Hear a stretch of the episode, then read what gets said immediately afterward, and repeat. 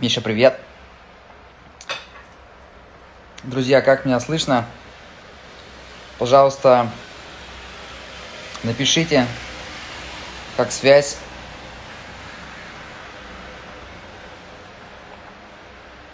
Не торможу ли я, как звук.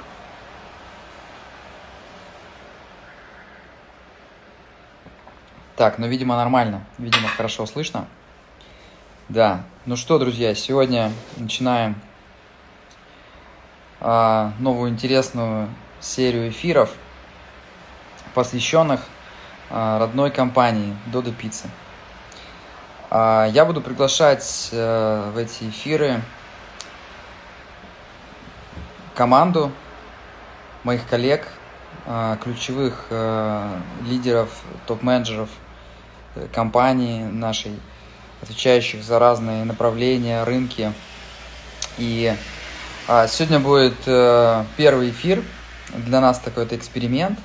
Я буду выступать и в роли такого ведущего интервьюера, а, и в то же время в роли CEO, который будет разговаривать с, как я уже сказал, с, ключевыми менеджерами нашей компании – а, компания Dodo это далеко не Федор, как иногда я слышал.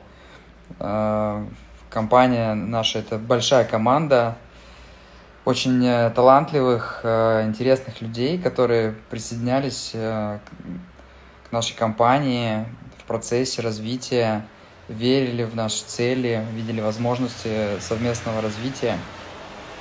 И одним из таких замечательных людей является Кирилл Вырыбаев, наш финансовый директор, а также э, директор по развитию Додупицы в Африке и в Европе. Видите, Кирилл сочетает две такие позиции. Сейчас я подключу Кирилла.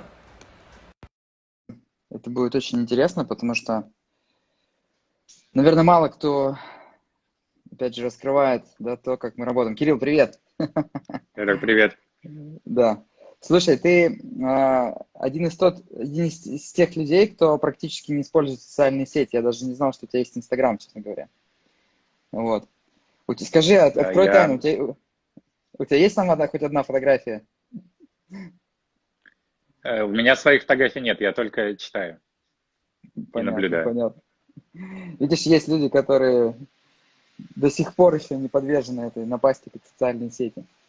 Смотри, а, нас уже смотрит, да, нас уже смотрит 263 человека.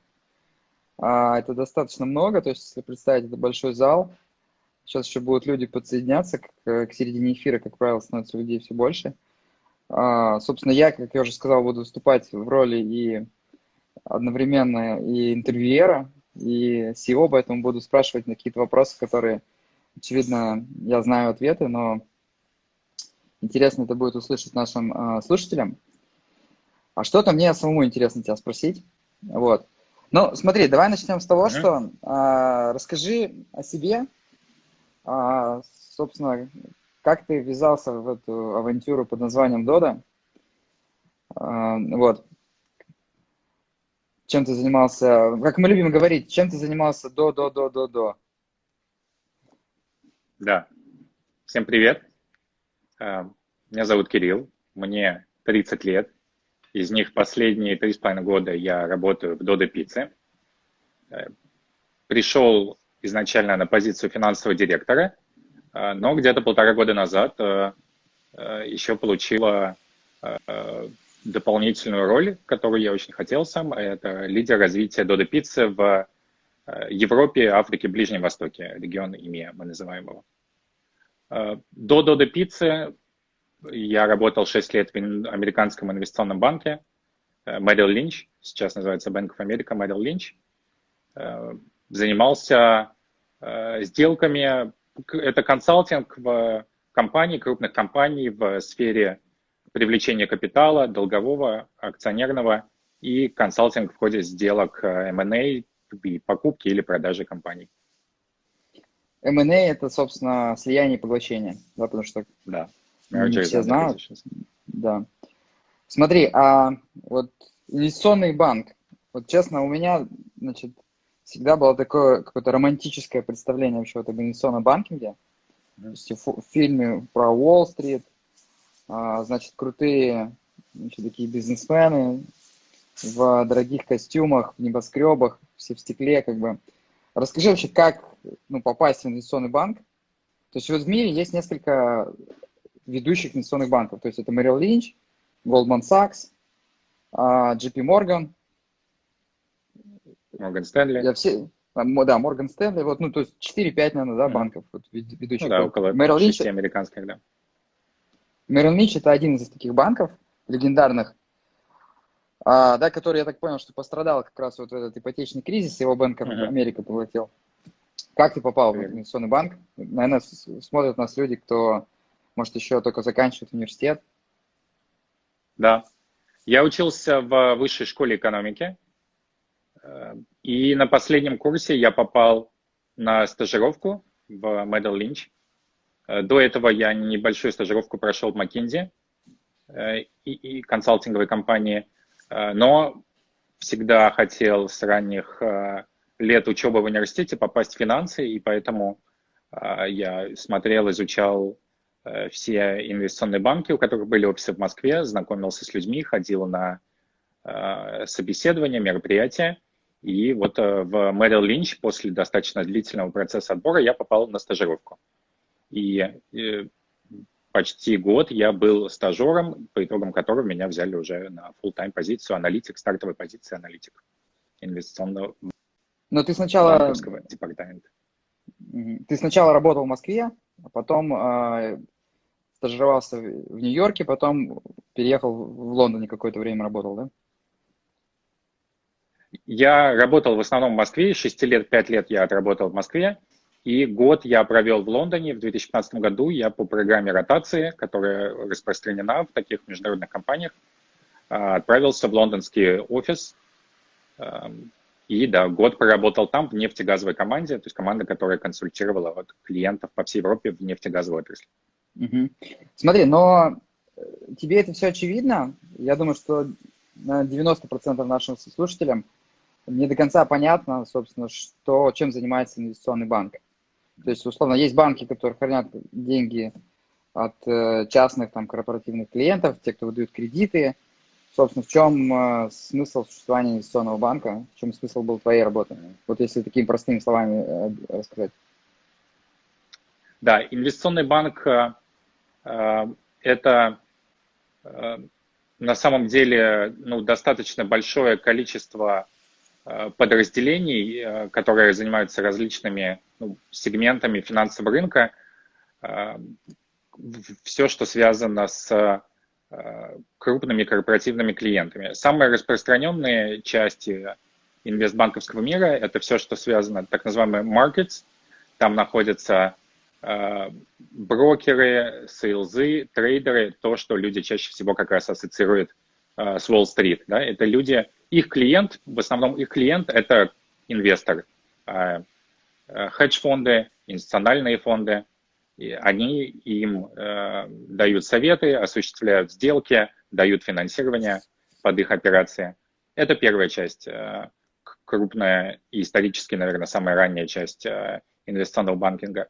Э, вторая часть – это, тут немножко тавтология, да, то есть то, что называется инвестиционно-банковской деятельностью вот внутри большого инвестиционного банка – это как раз консалтинг больших компаний, вот там, где я работал я. А, мы э, помогали компаниям осуществлять крупные сделки, привлекать им финансирование от инвесторов, выходить на IPO, совершать там сделки по реструктуризации и так далее. То есть мы работали на, не на инвесторов на фондовых рынках, а на компании, которым вот, нужно было работать с фондовыми рынками. Ну, то есть вы зарабатывали... Вот это два на, самых основных. На комиссии фактически, да, да мы, зарабатывали?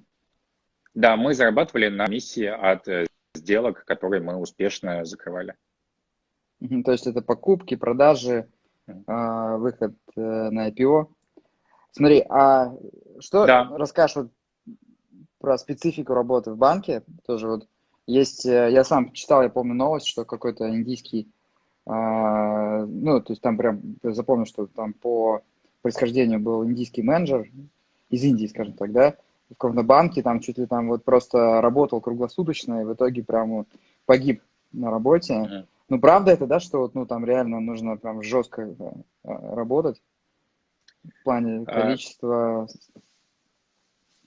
Да, это, ну, преимущественно это правда. То есть это профессия, которая подразумевает, особенно на самых ранних стадиях, но на самом деле всю карьеру, очень высокий уровень э, нагрузки и напряженности.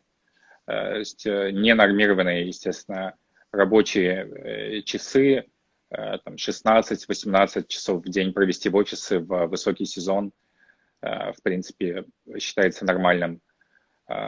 Поскольку мы работаем на крупных клиентов, работаем над очень крупными важными сделками, сделками, которые, может быть, определяют судьбу этих компаний на долгие годы, то клиенты ожидают вот от своих консультантов в ходе этих сделок, что все будет 24 на 7 связь, моментальная э, проработка любых запросов, просьб и как бы полное, полное вовлечение безостановочное в сделку. Интересно. Вот. Также, на самом деле, также работают не только инвестбанкиры, также работают все крупные юридические фирмы. Консалтинг. Да, консалтинг работает достаточно напряженно. Да, инвестбанкинг, наверное, э, отличается особой напряженностью но все сильно зависит от конкретного банка, от конкретной команды, в которой ты работаешь. Угу, угу. Слушай, а вот опять же, для меня все это, а, я все это знаю, но расскажи опять же, как ты, ты же участвуешь, э, являешься одним из наших э, первых инвесторов, угу. ты участвовал в нашем краудфандинге народном. Вот, почему, как ты вообще узнала Дода тогда, почему ты решил инвестировать, а, как ты смотрел, да, собственно, вот, ну, скажем так, почему ты инвестировал, а, было ли какое-то это, ну, прагматичное или это mm-hmm. больше эмоциональное было решение? Впервые с Додо Пиццей я познакомился, когда вышла книжка Макса Котина «Ботаники делают бизнес». Я прочитал э, рецензию, очень заинтересовался, купил эту книжку, и несколько лет она стояла, я ее не трогал и не читал как э, так часто бывает. А потом случайно я наткнулся на блог «Сила ума», э, начал его читать. В какой-то момент у меня щелкнуло, я понял, что это как раз э, тот же человек, про которого написано в книге «Ботаники делают бизнес». Ее прочитал буквально за одну ночь, вернулся после работы и, и читал, не мог оторваться. И после этого я следил за блогом «Сила ума», читал его регулярно, ну и за потом дальнейшими соцсетями, которые стали появляться. Помню, первую еженедельную встречу на YouTube смотрел, а, был очень впечатлен. А, и в 2014 году, когда был объявлен краудфандинг, я решил поучаствовать. И не сказать, что у меня был какой-то детальный расчет, там, финансовая модель. Скажем так, я э, ну, верил в историю, доверял всем участникам этой истории – и хотел в ней поучаствовать. И вот поэтому инвестировал э, определенную сумму денег тогда в акции компании. Ну и после ну, этого есть... моя вовлеченность стала, естественно, еще сильнее. Я еще чаще стал проверять блог э, и смотреть ежедневные встречи. И я уже чувствовал себя, э, уже за много лет до прихода в Додо, чувствовал себя частью какой-то экосистемы Додо Пиццы. Я помню, что ты мне говорил, что ты читал блог, а потом решил инвестировать, чтобы читать было интересней. вот, это знаешь, как вот там этот, смотришь за футбольной командой, а, значит, ну, чтобы был какой-то интерес там, да, как бы, вот. Слушай, смотри, а, ну, то есть получается, что ты, будучи в целом, ну, будучи профессиональным финансистом, понимая в теме, а, ты, анализируя там бизнес-компании, ты в первую очередь инвестировал но это была такая венчурная инвестиция, в первую очередь, в людей, то есть, да, как бы, вот. Мне просто интересно понять, да, я часто спрашиваю наших э, первых инвесторов, э, почему они инвестировали, потому что, казалось бы, я-то тогда был уверен, что у нас все получится, я вообще нисколько не сомневался, но сейчас я так отматываю назад, думаю, блин, все было достаточно, да, так ну да, в 2014 году это было буквально 2-3 десятка пиццерий, а, но не было федерального бренда, только-только сайт, кажется, появился. Ну, то есть а, был виден, какой был огромный прогресс за три года совершен но все равно та точка, в которой э, находилась компания, она еще была очень, очень ранняя. Э, вот. Но можно было экстраполировать тот прогресс, который уже наблюдался, и предположить, к чему компания придет. Собственно, так, так и получилось. Ну да. Смотри, а, забудь теперь, что я сейчас CEO. Вот, я журналист такой, uh-huh. я тебя поспрашиваю. Мне самому интересно. Вот смотри, а, ты, значит, э, приходишь, принимаешь решение, значит, да, прийти в компанию, серьезное решение, ну, в какой-то степени немного авантюрное, рискованное. Все, переезжаешь э, в Сыктывкар, вот, и ты финансовый директор. Значит, вот расскажи вообще, что ты, с чем ты столкнулся, да, какие были задачи вообще, значит, э, что на первом этапе нужно было решить. То есть мы были растущей компанией, вот, я думаю, что это будет интересно, опять же, послушать тем, кто, тем, кому предстоит расти или кто сейчас находится в стадии роста. Ну, вот.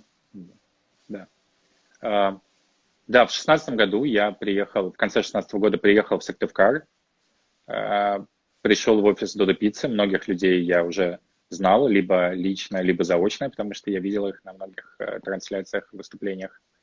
А, первый фокус был это привлечение капитала. Как раз в э, начале 2016 года ты написал пост, что грядет новый инвестиционный раунд, и на, на, на фоне этого процесса вот мы тогда стали больше общаться, и в итоге это привело к тому, что я присоединился к Додо Пицце.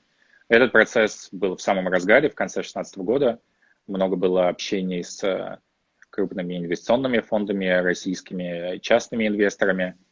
Э, и ну, первый фокус, первые полгода основной фокус был э, на этом. Обновлялись все материалы о компании, делались презентации, финансовая модель. И на основании этого вот мы вели процесс, общались с инвесторами.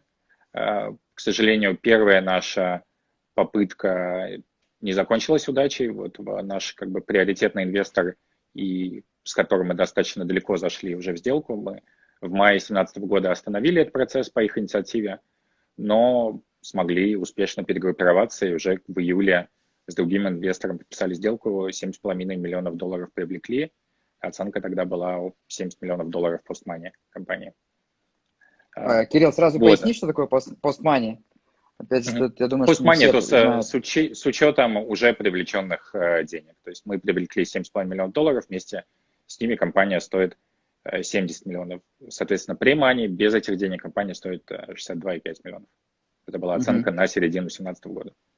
Угу. Смотри, и ну еще вернемся к э, твоим шагам. Опять же, я думаю, что многим интересно. Вот мы много общались с инвесторами, то есть, наверное, мы с крупнейшими фондами, да, там какими-то, ну, скажем так, не может быть не с крупнейшими, но с заметными, да, на российском рынке, uh-huh. успели пообщаться.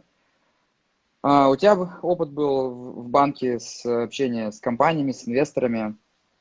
Собственно, что ты порекомендуешь тем, кто привлекает инвестиции? Может быть, не на венчурной стадии, да, там, или даже на венчурной. На что обратить внимание, какие-то, опять же, главные вещи, что хотят видеть, что хотят слышать инвесторы? Угу. Самое главное, я думаю, это э, суметь э, упаковать и продать э, свою историю инвесторам. Для этого ну, нужно, на самом деле, поверить в нее. В интернете огромное количество материалов о том, как, как правильно готовить свое, свое общение с инвесторами, в основном на английском языке.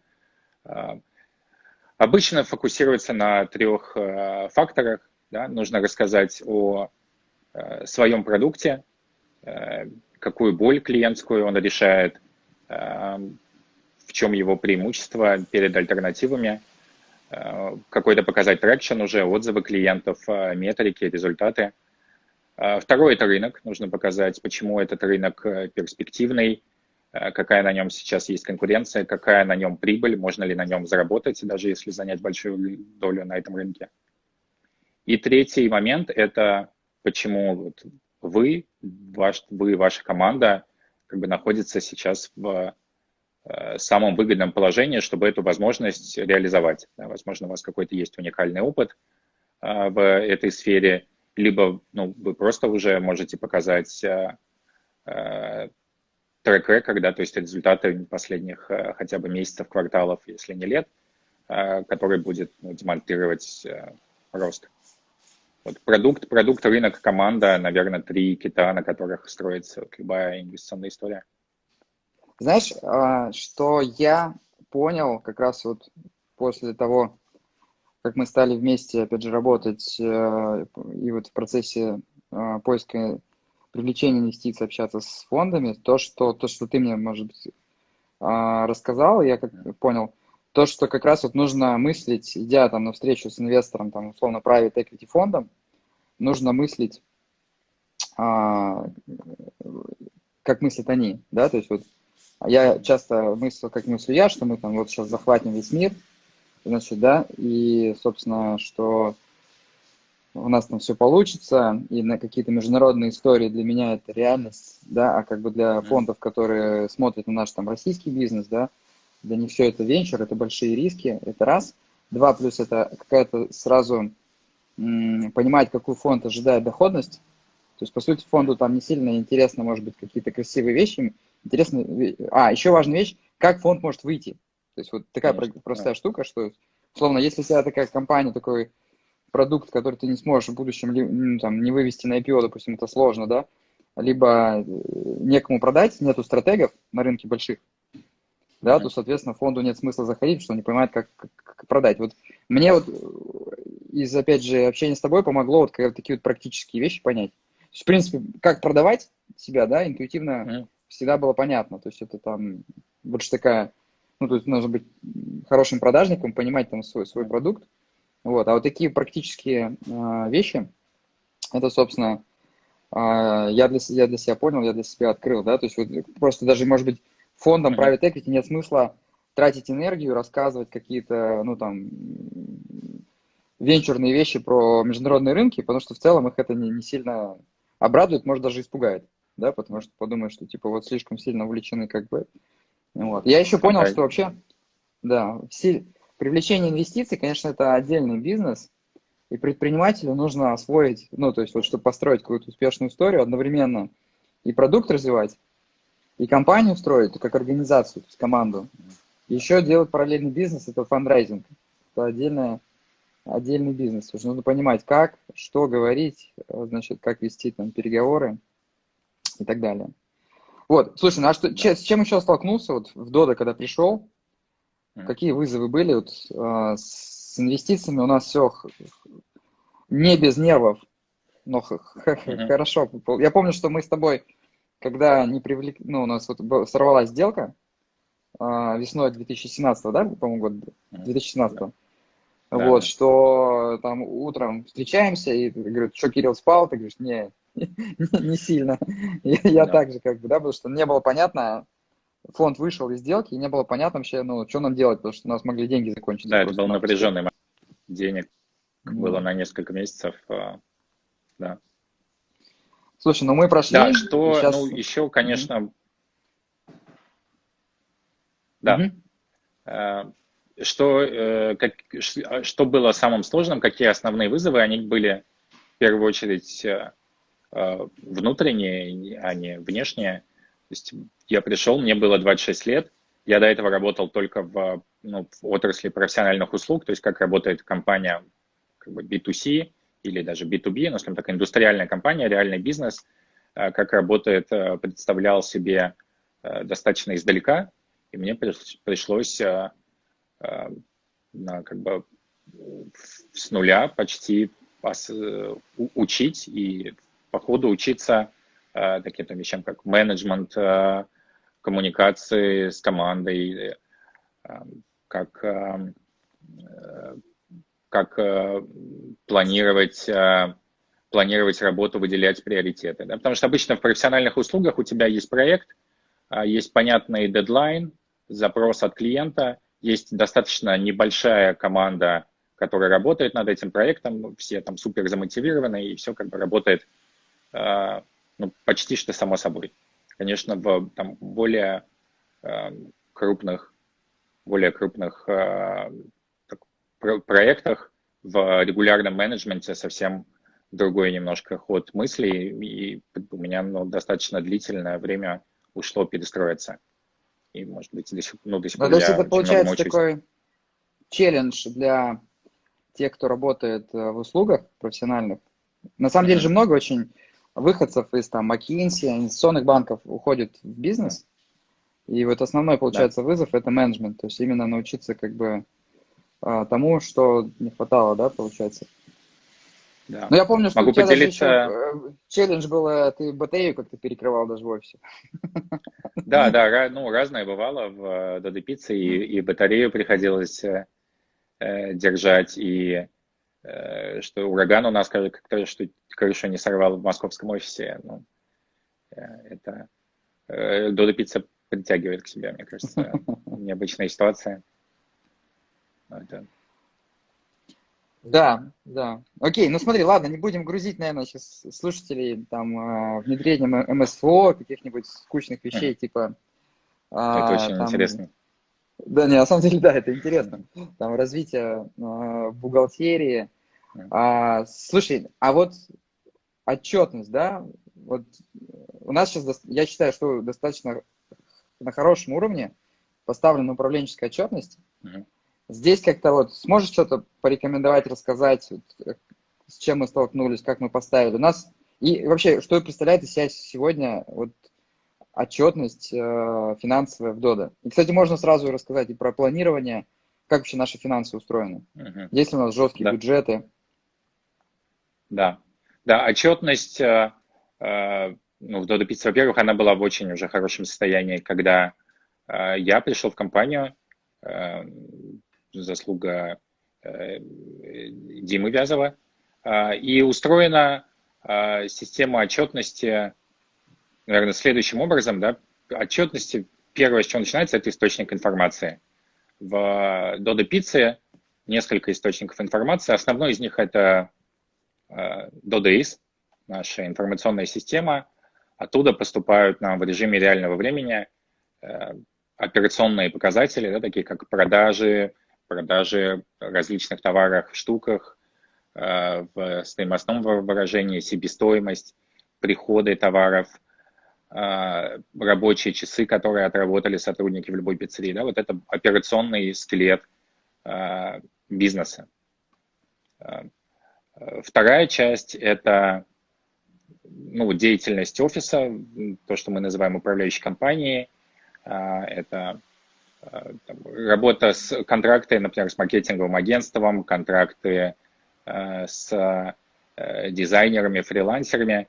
Эта работа, как бы, скажем так, деловой, деловой документооборот у нас строится на системе Pyrus последние несколько лет, чем мы ей ну, очень довольны и рады. И это все оттуда поступает в 1С, неизменную программу в России для финансового, бухгалтерского, налогового учета. А, и в Ново1С уже работает бухгалтерия. Для цели управленческой отчетности все данные также из DODS, из Pyrus попадают в Google таблицы. И, по сути, в Google таблице ведется платежный реестр, и там же э, составляется отчетность.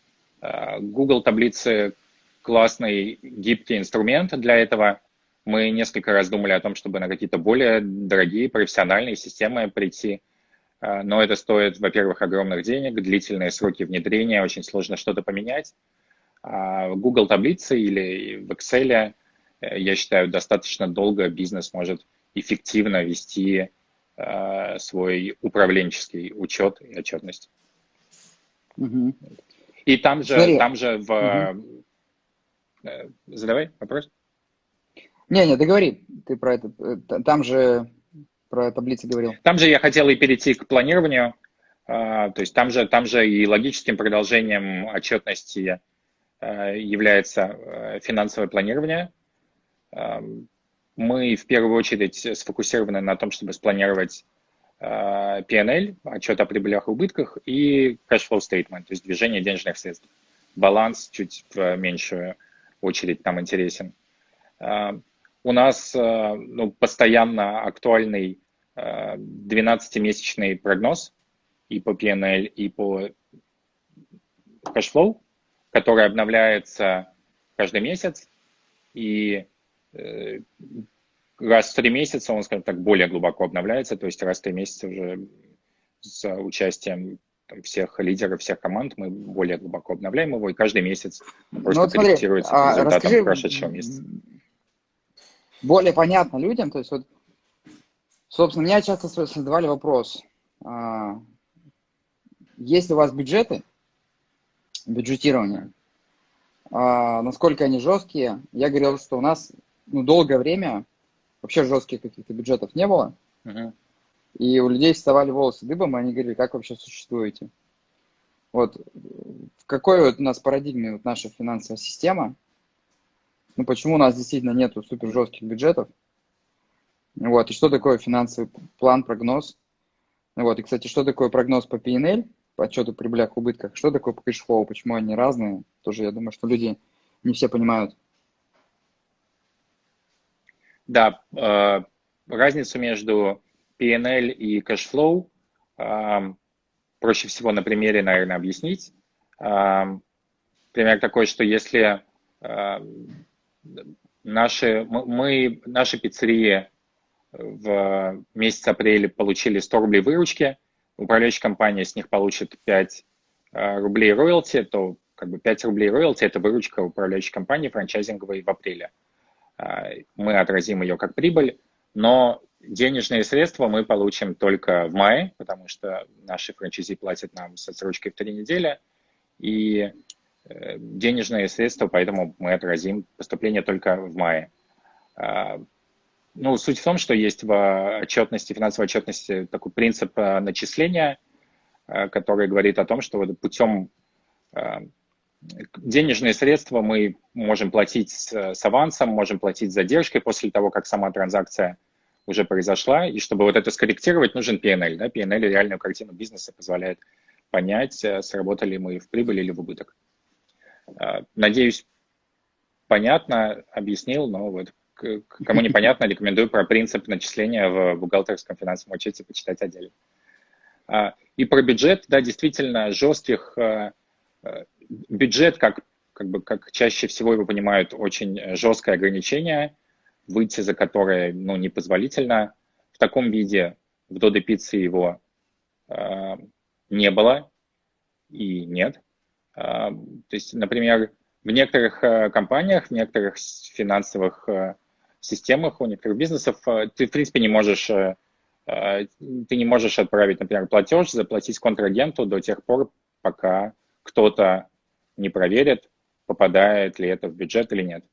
А, У нас все более гибко на принципе доверия основано. Мы а, какие-то определяем а, рамки, лимиты в рамках плана, и по прошествии месяца или трех месяцев смотрим, насколько мы в них попадаем или не попадаем.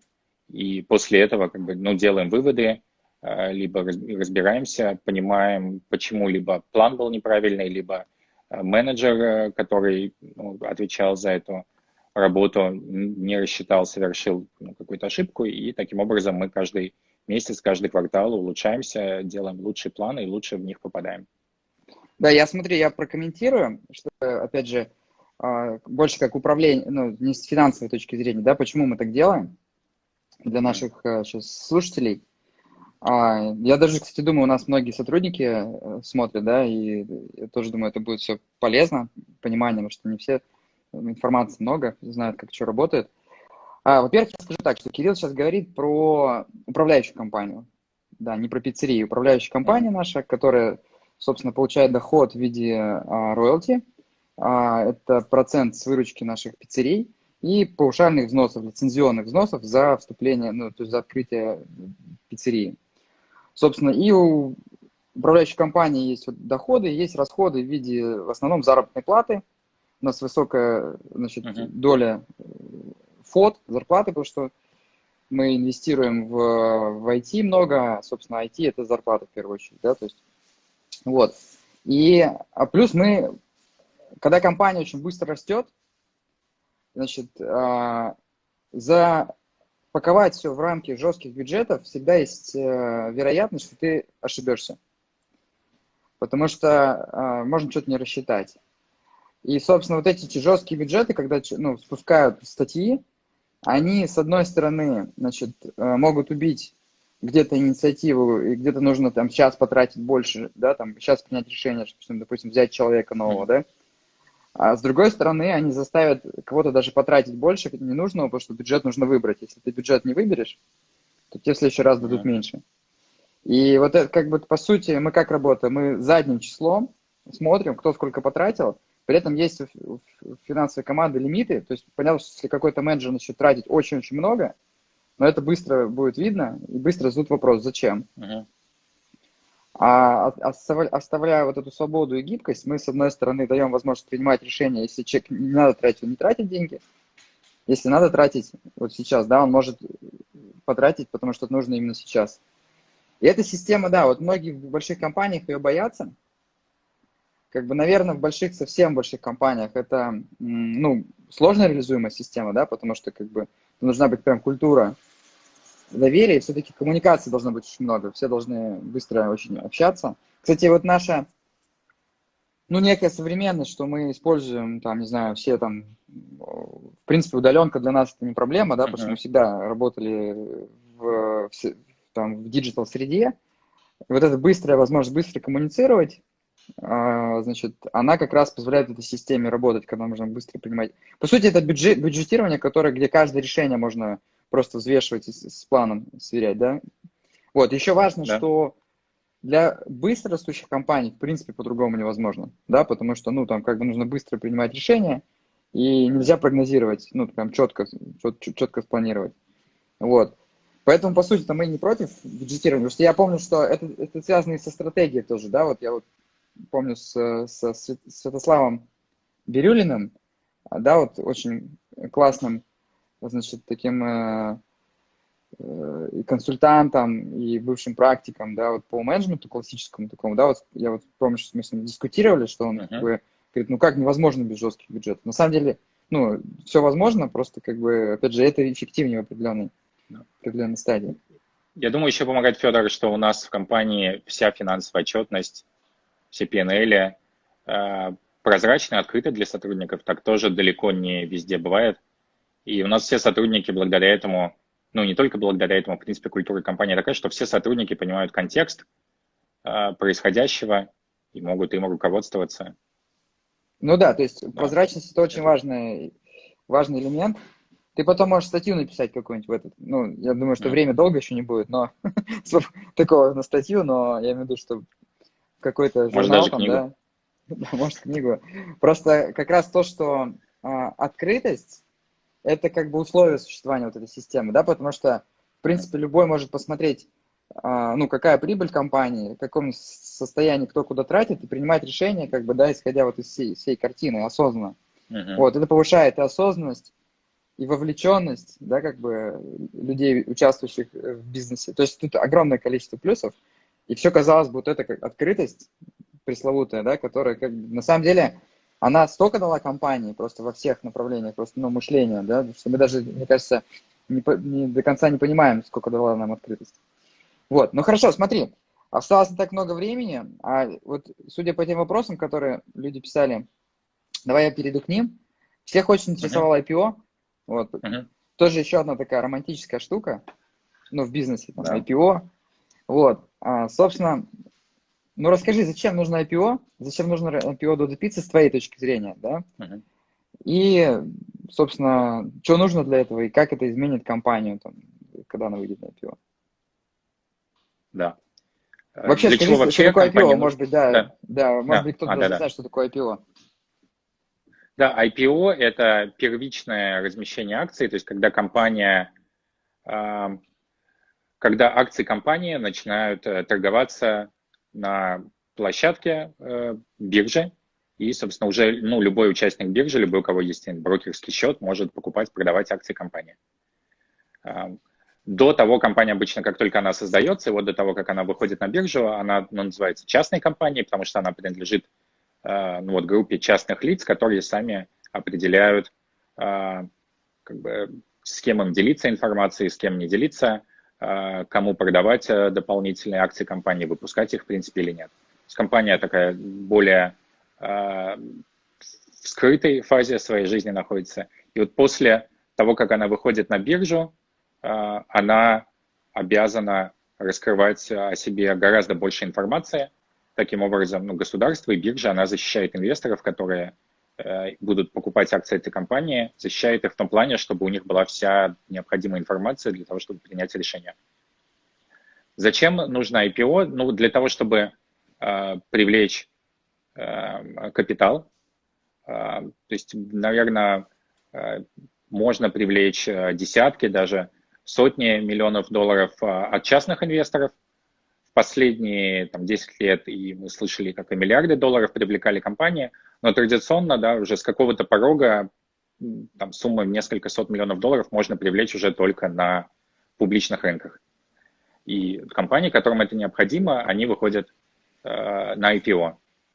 А, плюс, как ты правильно сказал, это просто так называемая как бы высшая лига бизнеса, то есть если компания публичная, э, ну это о том, говорит о том, что она уже соответствует определенным стандартам, ее проверили, ее проверили аудиторы, регуляторы, биржи, и как бы, ну, это, это значит, это серьезный, серьезный бизнес, если так упростить. У, у меня, знаешь, ощущение, да. что компания публичная, это уже как институт общества становится.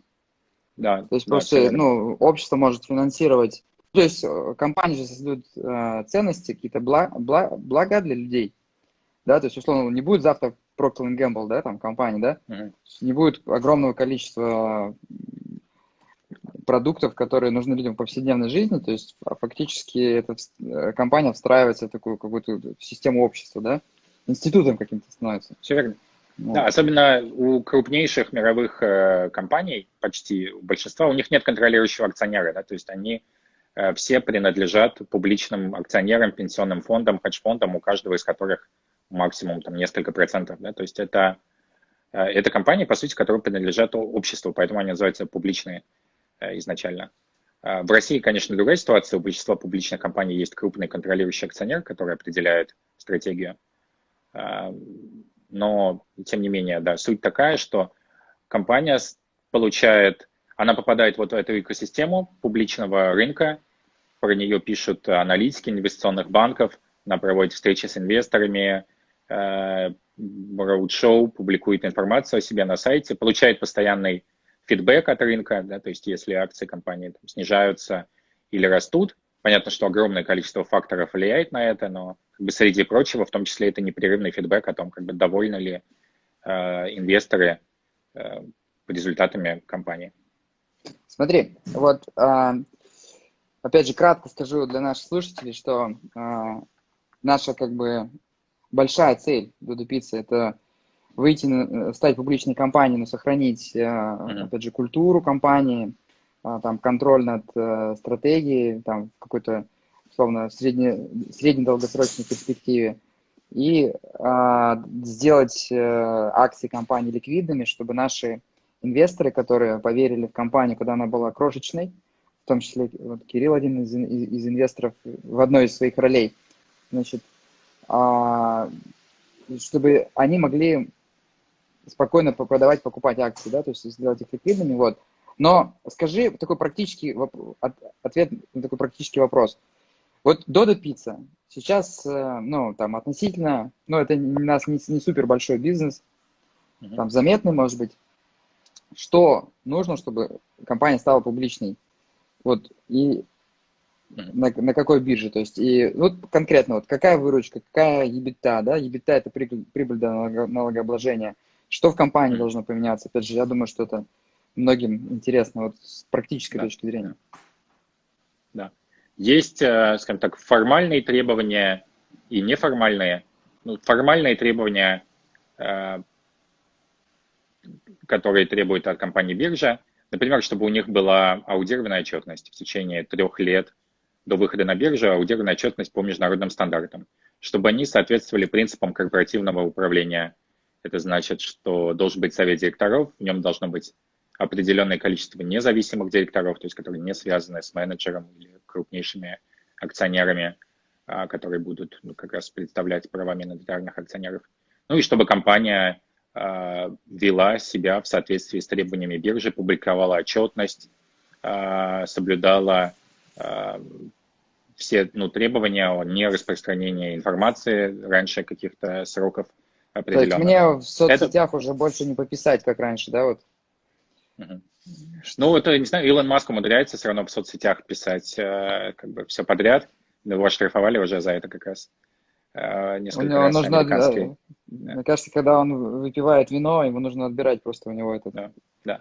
Ну, пример, например, ты сейчас можешь вот в ходе стрима э, кому-то сказать, что, например, апрель провальный месяц, либо, наоборот, очень успешный месяц.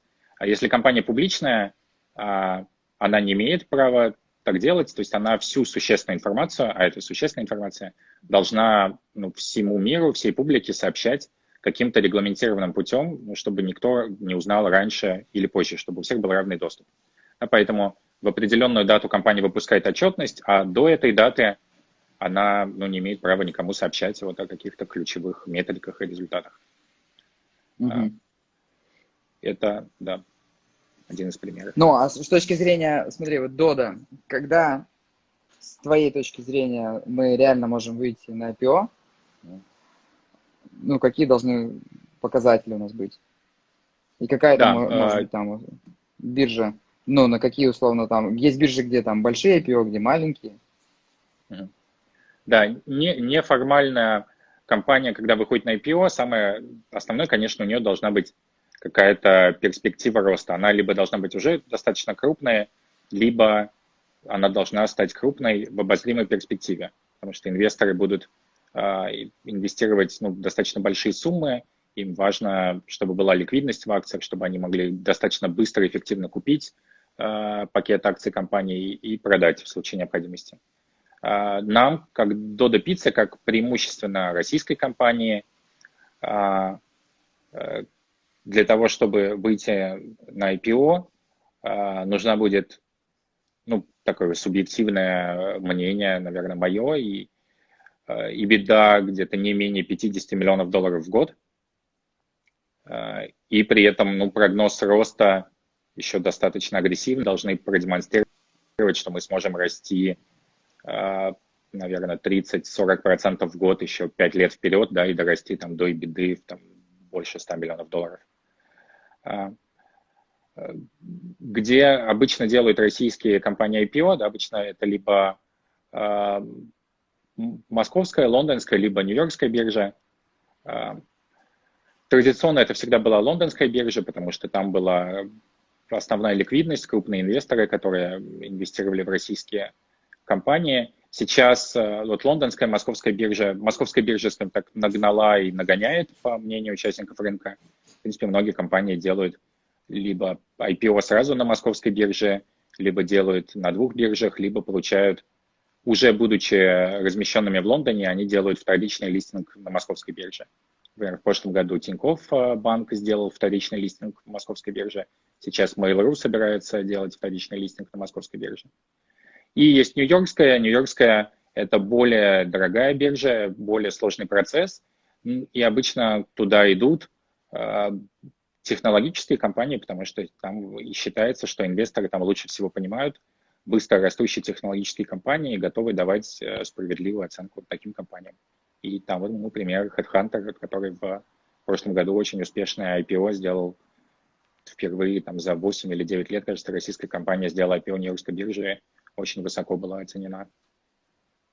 Моя мечта, чтобы, опять же, что такое IPO, это возможность, что каждый э, желающий может стать э, акционером, инвестором, и наша компания всегда была открыта, за ней следило огромное количество людей, и постоянно люди пишут, просто как бы хочется инвестировать.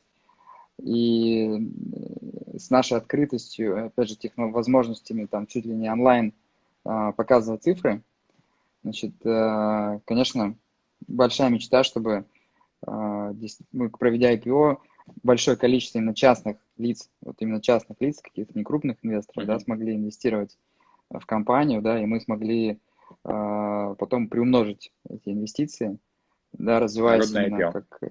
Да, но такое правильное, не как э, да. получилось у одного крупного российского банка. Смотри, 10 минут, а знаешь, что мне интересно самому? Я знаю, что ты любишь вообще там знаешь, много читаешь про инвестиции, а, возможно, сам там, там в акции инвестируешь.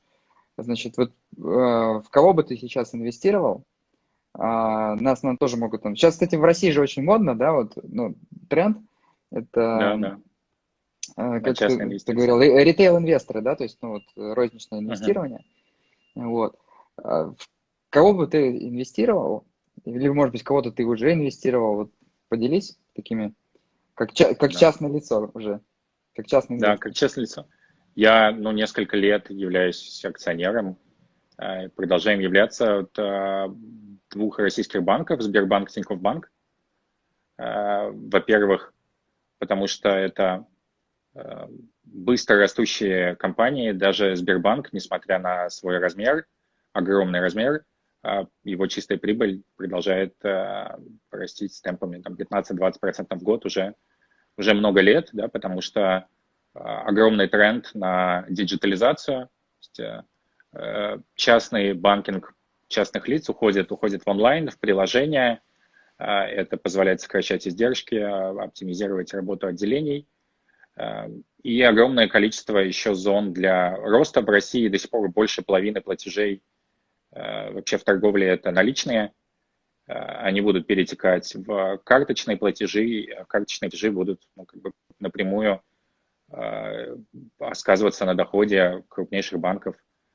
А, и при этом они достаточно дешево оценены рынком, то есть и Сбербанк, и Тинькофф Банк сейчас, кажется, там около 5 или 6 годовых прибылей оцениваются рынком. А, ну, я считаю, что это очень дешево для их темпов роста и для степени риска, который, э, ну, в случае с Сбербанком вообще, считаю, невысокий, да, то есть Сбербанк э, То есть ты такой долгосрочный инвестор?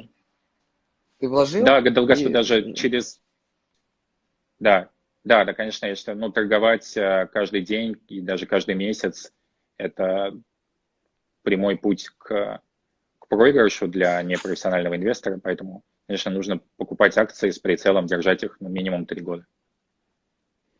А можешь поделиться, то есть вот Сбербанк, Тинькофф, ты, ну, то есть э, сколько заработал уже, там, скажем, ну, в процентах? Там, да, когда ну, вы... Сейчас, естественно, все рынки за последний месяц упали э, на много десятков процентов, российский рынок в том числе. В Сбербанке я э, сейчас э, там около, наверное, 10, там каждый день меняется, около 10% плюс работал за то, что, за то время, что я держу. Это не так много, но буквально там полтора месяца назад это было плюс 35%, но за последний месяц все упало сильно. Ну, еще они очень, э, еще процентов 20 я заработал на дивидендах за эти, за эти два-два с половиной года. Mm-hmm. Вот, Тиньков, э, я вот, несмотря на свой завет держать долго, я продал акции в феврале, и вот сейчас купил обратно, когда они упали. Ну, это было, получается, почти. Правильное решение, да? То есть ты очень сейчас, получается, выгодно. Ну, да, да. В принципе, я повезло в чем-то, я думаю. Угу. Смотри, а, послед, последний вопрос я спрошу про финансы, потом еще хочу парочку задать вопросов про твою вторую роль, которую что-то мало поговорили. А вот тут mm-hmm. один из наших читателей, подписчиков вот спросил в соцсетях, значит, э, так, так, так был интересный вопрос. Сейчас, сейчас.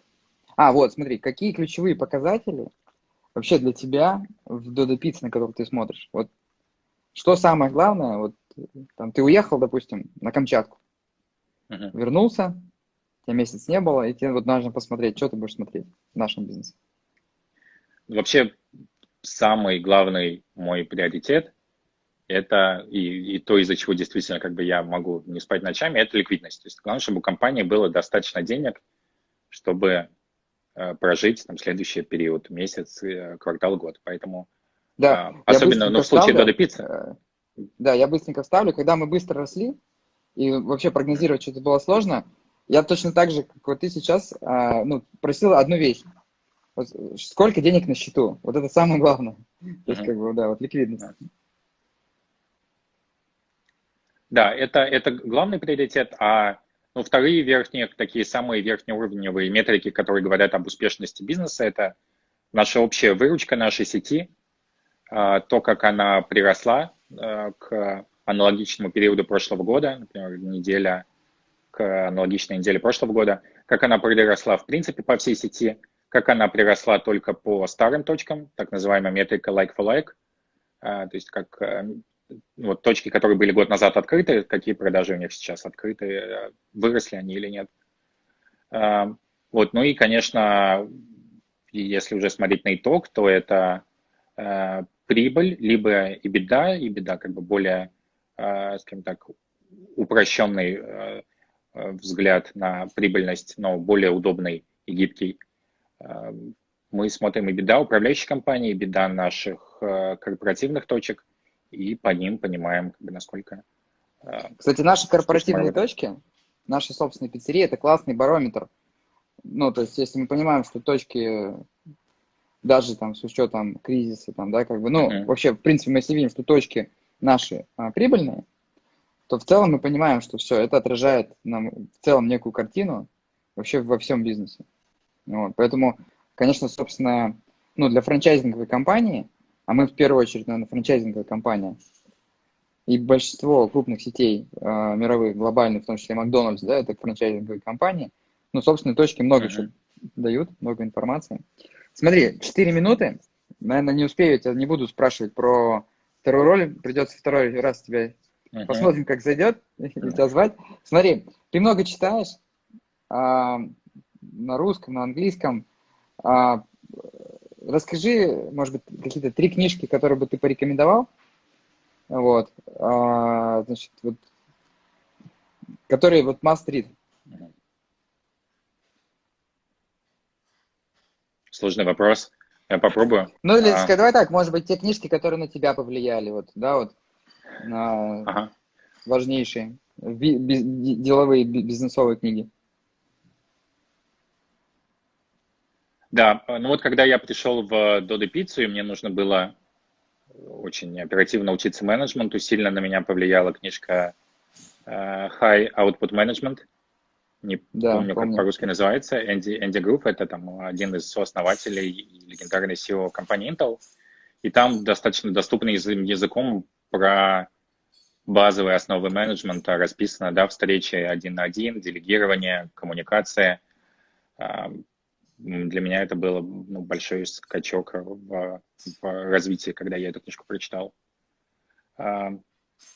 Э, с точки зрения ну, финансов и любви к финансам, конечно, наибольшее влияние оказал все, что пишет и, и, и говорит э, Уоррен Баффет, э, его ежегодные письма акционерам, встречи с акционерами, которые сейчас транслируются на YouTube.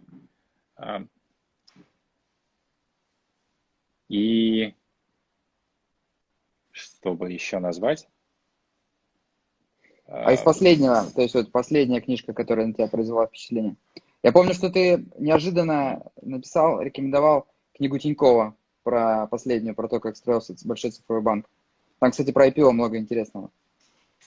Да, да, да, вот э, книжка «Революция», по-моему, она называется, как раз там про э, последние 10 лет э, в развитии Тинькофф банка с нуля. Да, она меня большое впечатление произвела, потому что э, многие, многие решения, которые сейчас, ну, после, э, они выглядят как очень правильные, да, когда Тинькофф банк решил, ну, диверсифицироваться от кредитных карт и там переходить к дебетовым э, и к другим продуктам, и вообще от Э, как бы рассылки кредитных карт по почте переходить к digital э, системе, но они для меня как бы это выстроилось все в встроенную историю, и меня это впечатлило, да, очень сильно.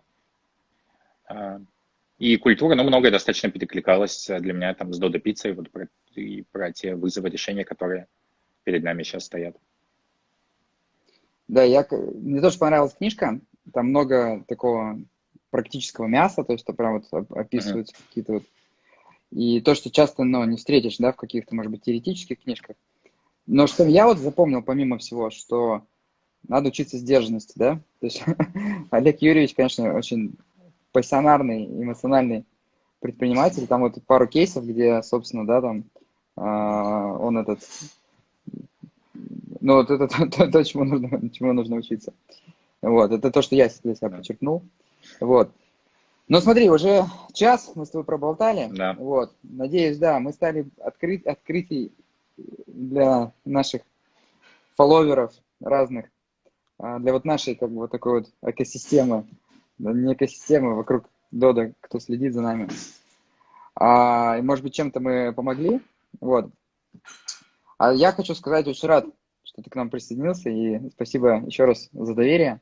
Вот, и у нас только еще все начинается. Спасибо, Федор. Ну все, да, тогда пока. Всем пока. Спасибо.